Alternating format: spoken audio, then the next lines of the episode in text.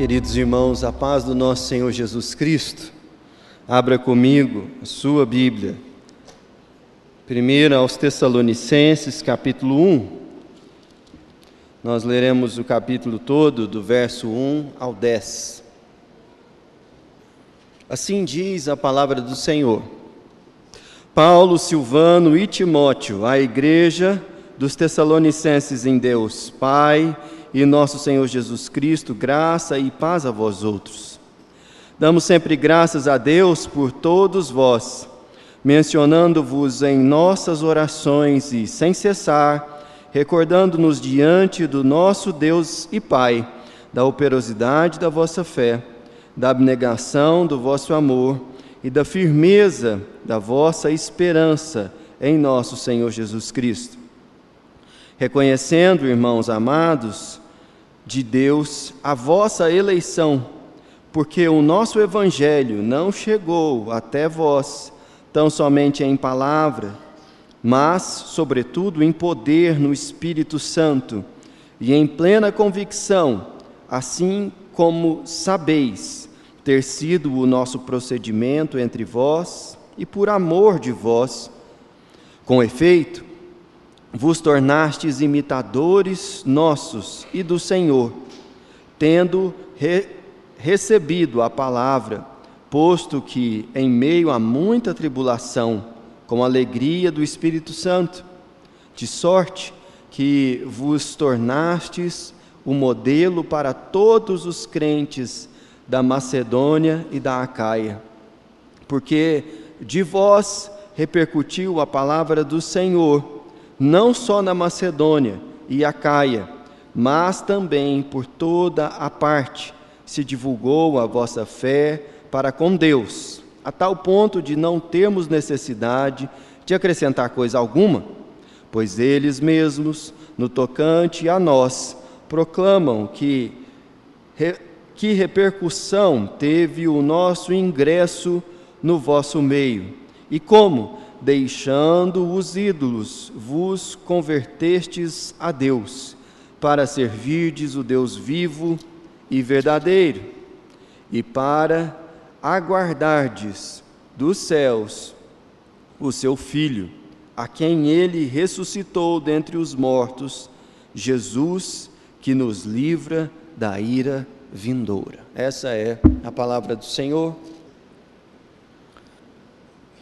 Essa semana nós comemoramos 506 anos da Reforma Protestante. Tivemos até um culto aqui na igreja e foi um tempo de ação de graças mesmo, pela ação de Deus e o seu cuidado com a igreja. Nós temos que ter assim bastante cuidado nesse tipo de comemoração para não passarmos uma mensagem indesejada tanto internamente quanto externamente para a igreja. Quando a gente celebra os, por exemplo, o aniversário da Reforma Protestante, nós não estamos estimulando é, nenhum de nós aqui a tratarmos os reformadores ou pessoas específicas da história da igreja como se elas fossem pessoas extraordinárias, é, que merecem inclusive a nossa devoção.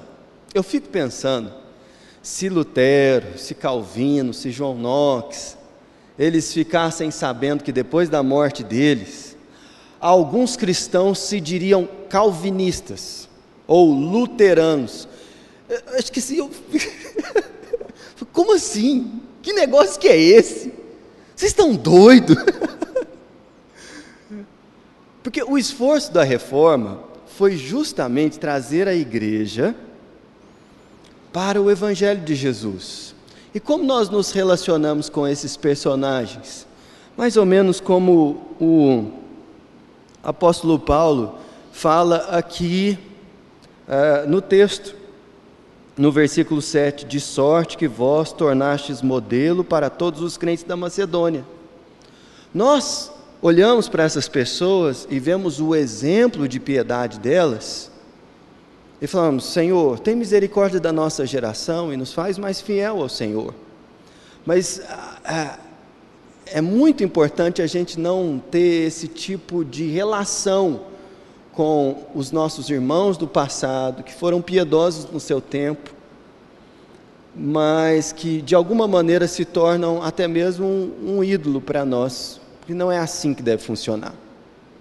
Nós também temos que ter muito cuidado ao falarmos da Igreja Católica Romana, porque às vezes em tempos de reforma ah, é muito comum cristãos evangélicos de, de tradição protestante começar a apontar o dedo e falar assim: isso, isso, isso, isso, isso. Conquanto que, de fato, aquilo que levou a reforma protestante a acontecer foram situações que precisavam de uma resposta bíblica e piedosa, hoje, para a nossa geração, os erros da igreja que mais nos interessam são aqueles que nós cometemos. É porque, em relação a Deus, são eles que precisam de arrependimento da nossa parte. Então, quando a gente tem uma postura de ficar apontando o dedo para uma outra instituição e falando dos erros daquela instituição, eu não vejo como isso pode acrescentar em nós alguma piedade. O que nós precisamos é clamar a misericórdia de Deus, para que nós, olhando para as Escrituras, consigamos encontrar a nossa própria incoerência com aquilo que o Senhor Jesus planejou e está fazendo por obra do Espírito Santo através da igreja. E nós estamos desalinhados, precisamos voltar para a palavra. De sorte que eu gostaria de, nos próximos minutos, com vocês, olhar para esse texto de Tessalonicenses aqui e ver como Deus poderosamente atuou na vida de uma comunidade de fé para que ela fosse fiel ao Senhor na sua geração. E, curiosamente, logo no seu nascedor, nos primeiros anos da sua existência, essa carta de Tessalonicenses, a primeira carta aos Tessalonicenses, escrita pelo apóstolo Paulo, provavelmente é a primeira carta escrita pelo apóstolo Paulo que nós temos acesso, pelo menos. Ela foi escrita logo depois da segunda viagem missionária do apóstolo Paulo e ela é um documento, o próprio Paulo aponta aqui que escreveu com Silvano e Timóteo, àquela recém-plantada igreja que ele mesmo havia plantado na sua segunda viagem missionária durante um curtíssimo espaço de tempo.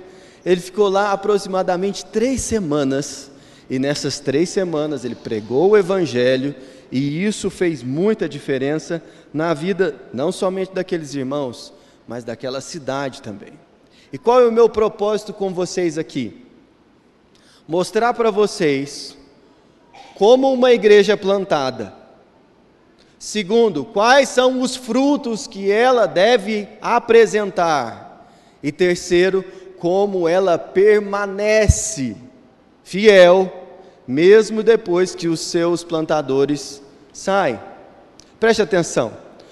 Você pode achar que essa é uma mensagem muito institucional, falando de igreja, para ser aplicável ao seu coração. Mas, por favor, tenha um pouco de paciência. No final, eu espero que você saia daqui com a lição prática daquilo que esse texto nos ensina sobre a bênção que é uma igreja forte que vive o Evangelho nas pequenas coisas que faz. Vamos lá? Veja bem, o apóstolo Paulo ele começa aqui se referindo à igreja dos Tessalonicenses em Deus Pai do nosso Senhor Jesus Cristo. A, a igreja dos Tessalonicenses, ela é uma igreja que foi plantada pelo apóstolo Paulo na segunda viagem missionária. E quando você vai ler o texto, você faz bem em voltar lá em Atos e ver uma coisa interessantíssima que é relatada no capítulo 17. Volta lá, por favor.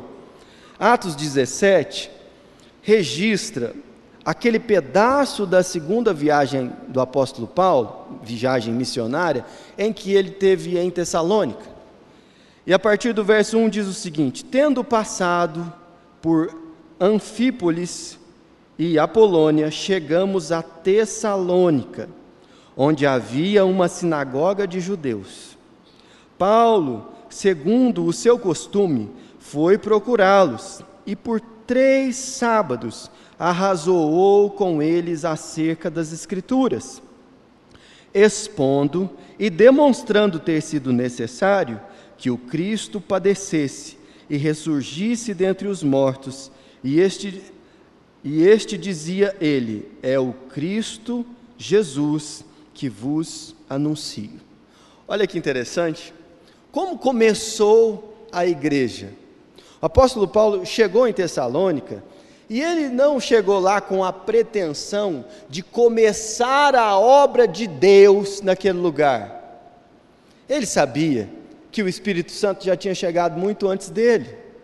E ele tentou identificar ali pessoas que de alguma maneira já estavam familiarizadas com a mensagem da palavra de Deus.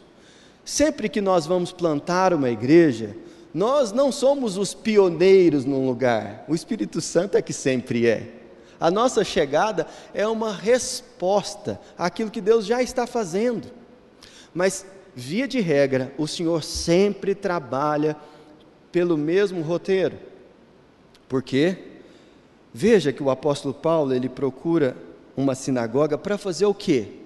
Ele procura para falar da tradição da, da igreja ou da religião dele?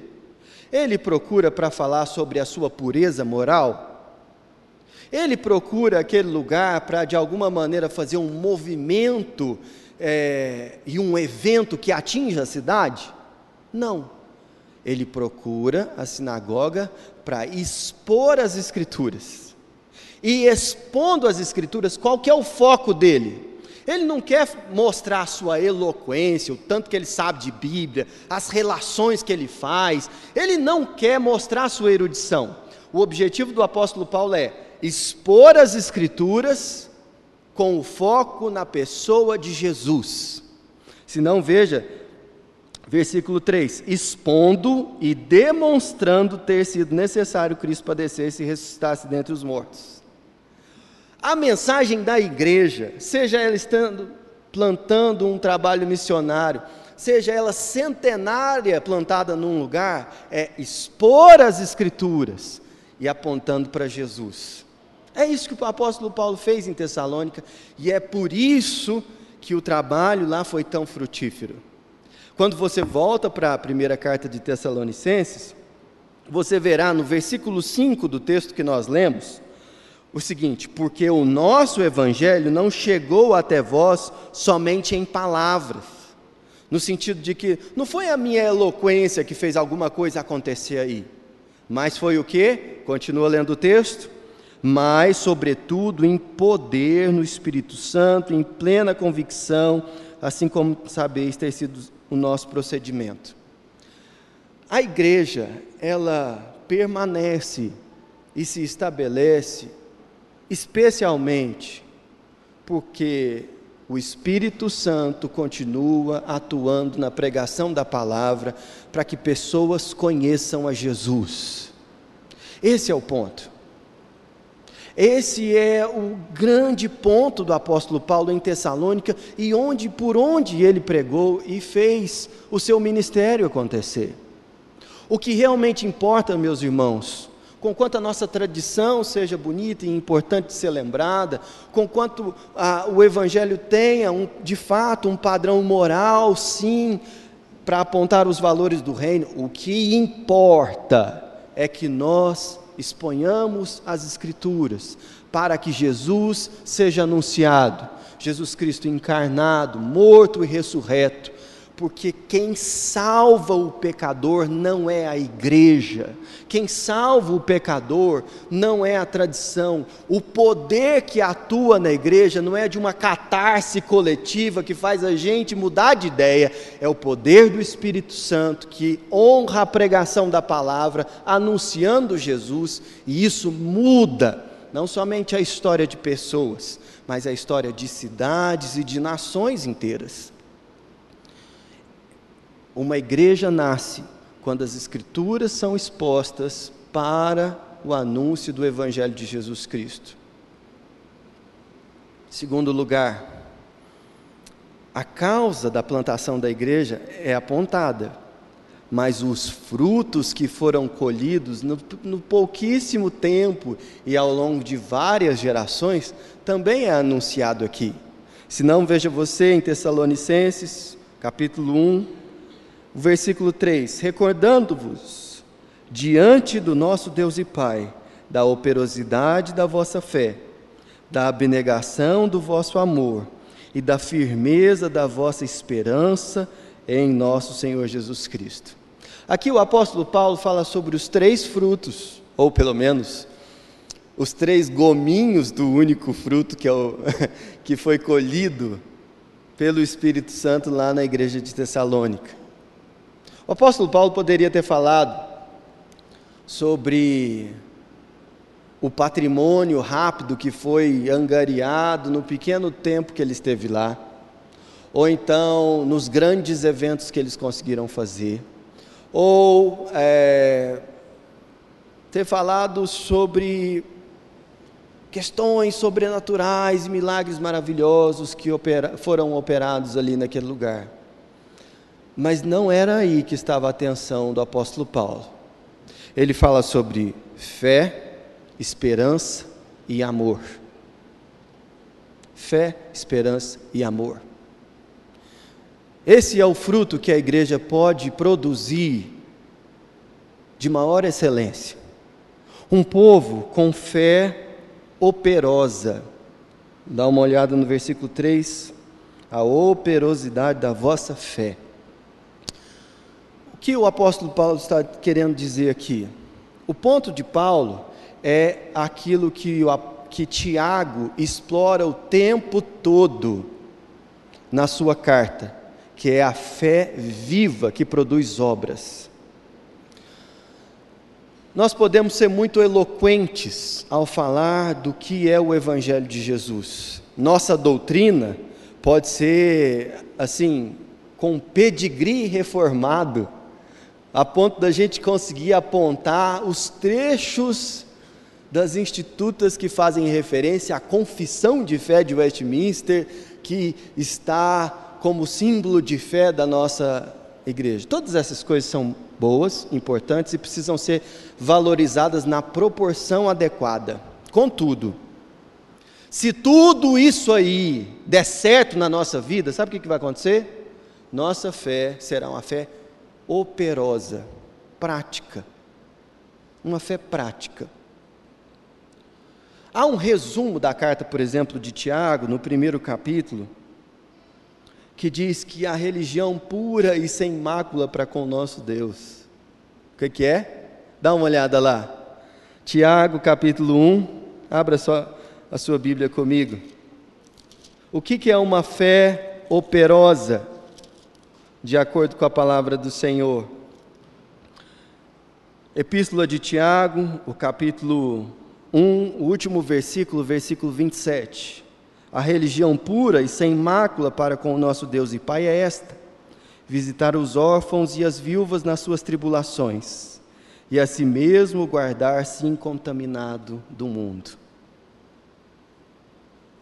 Isso é uma fé viva e operosa, atuante, sensível, tanto às carências dos mais vulneráveis, no caso daquela sociedade, os órfãos e as viúvas e os estrangeiros, como, por outro lado, uma percepção aguda do que é o pecado na nossa sociedade e a vontade de se afastar disso. Isso é uma fé operosa. E o apóstolo Paulo estava falando assim: olha, o poder de Deus atuando pelo Espírito Santo no meio de vocês, produziu em vocês uma fé operosa. E não só isso, mas também da abnegação do vosso amor. Abnegação do amor. Amor abnegado, um amor sacrificial. Não foi sem causa que o pastor Lucas leu no início desse texto, desse culto, o texto de 1 Coríntios, no capítulo 13 Aquele texto maravilhoso, eu peço que você vá até lá, por gentileza. Ele, o apóstolo Paulo termina aquele texto falando exatamente da tríade virtuosa que ele menciona no, no, na sua carta aos Tessalonicenses. O versículo 13 diz: Agora, pois, permanecem a fé, a esperança e o amor. Lembra? Lá da carta, vou comparar com vocês. 1 Tessalonicenses 1, 3. A operosidade da vossa fé, a abnegação do vosso amor, a firmeza da vossa esperança em nosso Senhor Jesus Cristo. Fé, esperança e amor. E ele está dizendo que dentre esses três, o mais importante é o amor, porque ele permanece para a eternidade. Na eternidade nós não precisamos, precisaremos ter fé, porque veremos Ele como Ele é e estaremos junto dele. Não precisaremos de ter esperança, porque tudo já estará consumado e nós estaremos totalmente livres e no meio do povo de Deus. Mas o amor permanecerá. E é especial o texto de 1 Coríntios 13, porque ele fala de um amor abnegado. Um amor que tudo sofre, tudo crê, tudo espera, tudo suporta. Ele é paciente, benigno, não arde em ciúmes, não se ufama, não se ensoberbece, não se conduz inconvenientemente, não procura os seus interesses. É por isso que ele é um amor abnegado. E quando de fato o poder do Espírito Santo atua numa igreja para que as Escrituras sejam pregadas e Jesus Cristo seja anunciado, o impacto que isso tem nas pessoas é, em primeiro lugar, fazer com que aqueles que creem, creiam não somente na teoria, mas na prática. E isso se manifeste numa prática de quê? De amor abnegado. É no amor que a fé encontra a sua operosidade. E é isso que o apóstolo Paulo está agradecendo a Deus pelo que aconteceu em Tessalônica. Mais adiante, muitas vezes nós perdemos as esperanças, mesmo crendo e atuando fortemente para que o reino de Deus se manifeste. Porque a dureza do coração dos incrédulos, a quantidade de poder que os ímpios têm na nossa sociedade e até mesmo a capacidade de incoerência dos filhos de Deus em viverem aquilo que já aprenderam, desanima o nosso coração. A gente fica, ah, não sei, acho que não vai dar. É tudo muito bonito, mas não, não sei se nós vamos viver na nossa geração alguma coisa bonita do reino de Deus. Não era isso no caso dos Tessalonicenses. Veja que no versículo de número 3 ele destaca a firmeza da vossa esperança. E por que, que essa esperança era firme? Porque ela não era uma esperança no apóstolo, porque ela não era uma esperança na instituição da igreja, porque ela não era uma esperança na renovação da tradição do presente, porque ela era uma esperança em quem? Olha para o texto a firmeza da vossa esperança em nosso Senhor Jesus Cristo. Somente Cristo é capaz de renovar a esperança no nosso coração diante das nossas próprias incoerências e desse mundo que jaz no maligno. Mas os tessalonicenses, eles eram renovados dia a dia nessa esperança. E como é que essa renovação se, se manifestava? Na pregação das Escrituras que apontava para Jesus, que sinalizava Jesus o tempo todo, tempo todo. Jesus, é Jesus, a causa da nossa esperança.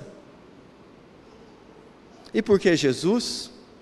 Um homem simples, que era Deus encarnado, que não tinha poder financeiro, que contrariou uma tradição muito bem estruturada e um império avassalador, e mesmo assim, hoje, muito tempo depois, num lugar muito distinto, nós estamos reunidos aqui por causa de quem?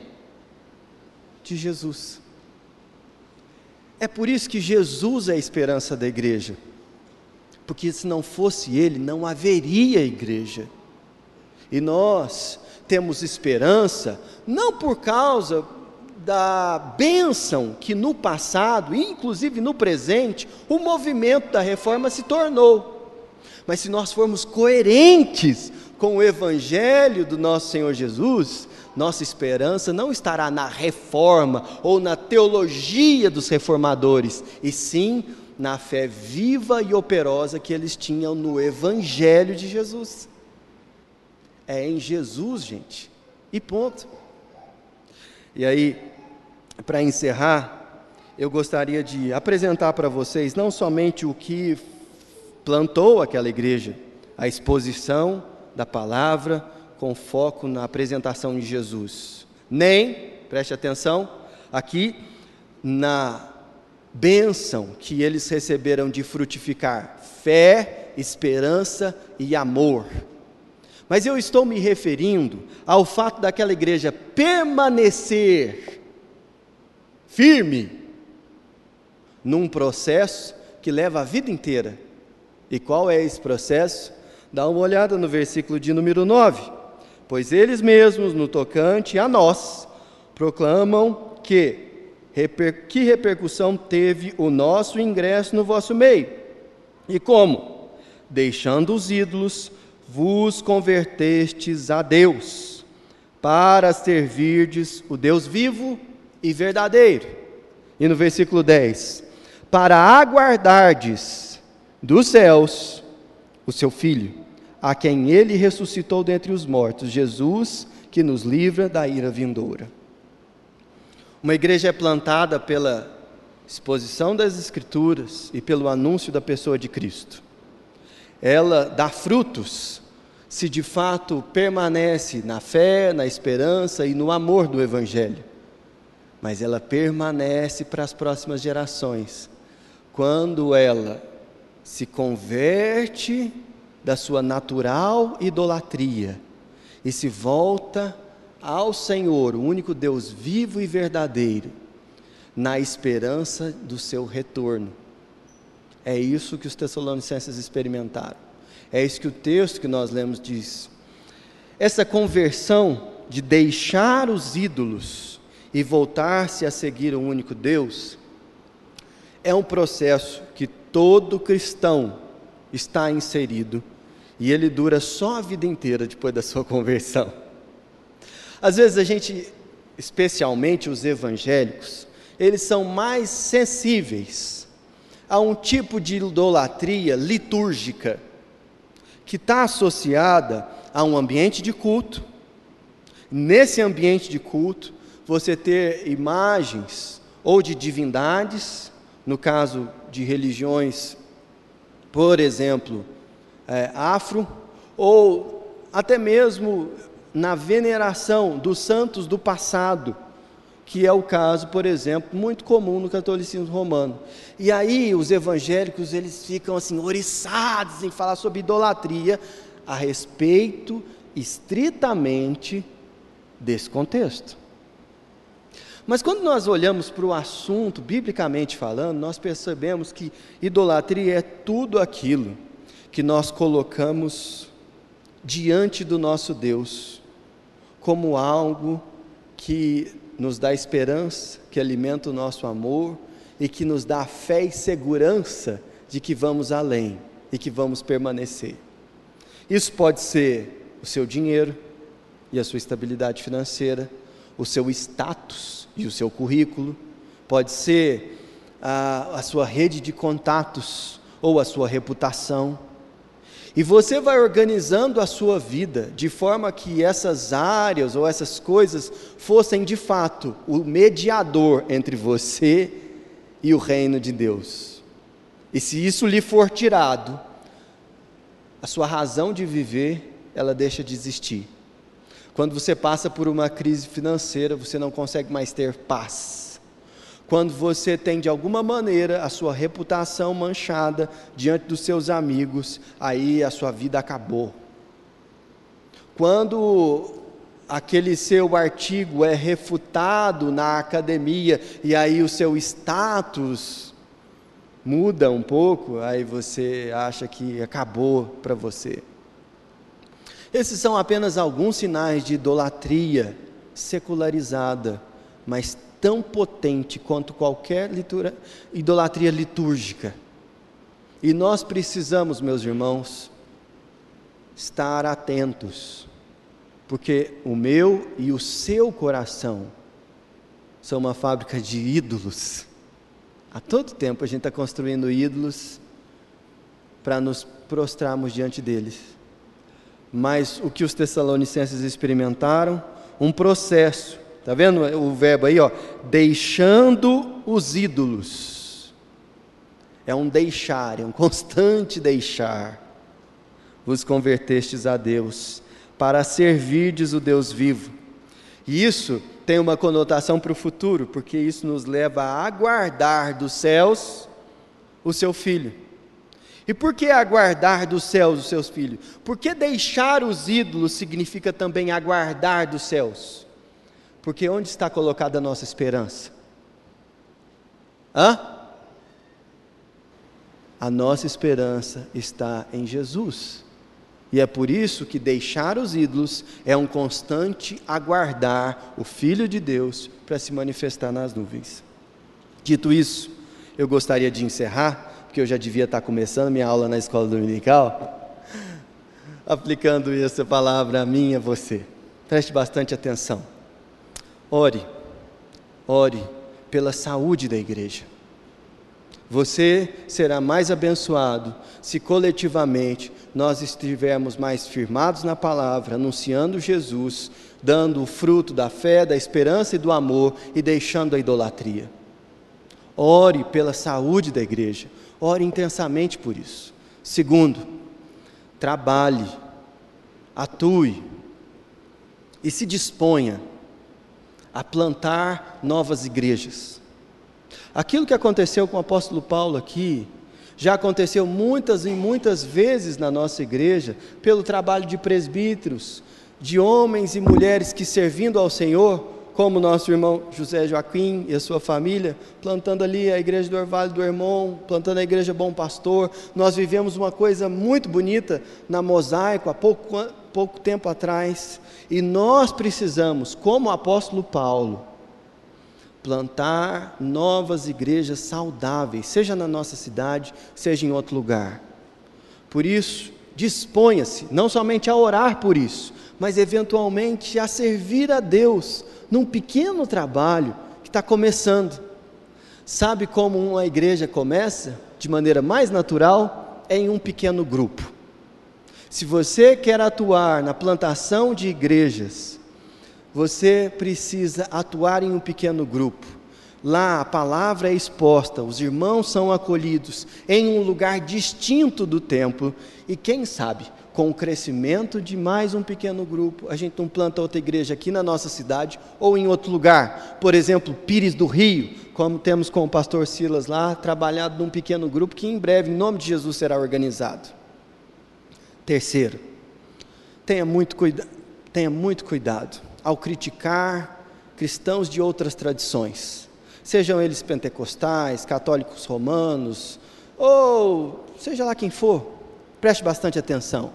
A crítica mais importante e valiosa para você e para mim são aquelas coisas que dizem respeito ao nosso comportamento, que diante do Senhor não tem sido, não tem sido coerente com as Escrituras. Se alguém te perguntar, se alguém pedir a sua opinião, se alguém pedir socorro a você a respeito de uma outra tradição religiosa, esteja preparado. Mas não sai distribuindo crítica de graça por aí, não. Isso não vai edificar ninguém. Que Deus nos abençoe. Vamos orar. Senhor Jesus, muito obrigado pelo teu cuidado generoso conosco. Consagramos a Ti o nosso coração em temor ao Senhor e te pedimos que o Senhor abençoe a nossa igreja com a exposição das Escrituras e o anúncio do Evangelho, com a fé, com a esperança e com o amor. E que o Senhor nos ajude a, deixando os ídolos, servirmos a Ti, o único Deus verdadeiro, e aguardarmos dos céus o Teu Filho. Que a graça do Senhor Jesus, o amor de Deus o Pai, a comunhão, o consolo, o poder do Espírito Santo, que faz tudo isso acontecer na vida da igreja. sejam sobre nós e sobre todos os eleitos de Deus hoje na face da terra e até o dia eterno. Amém.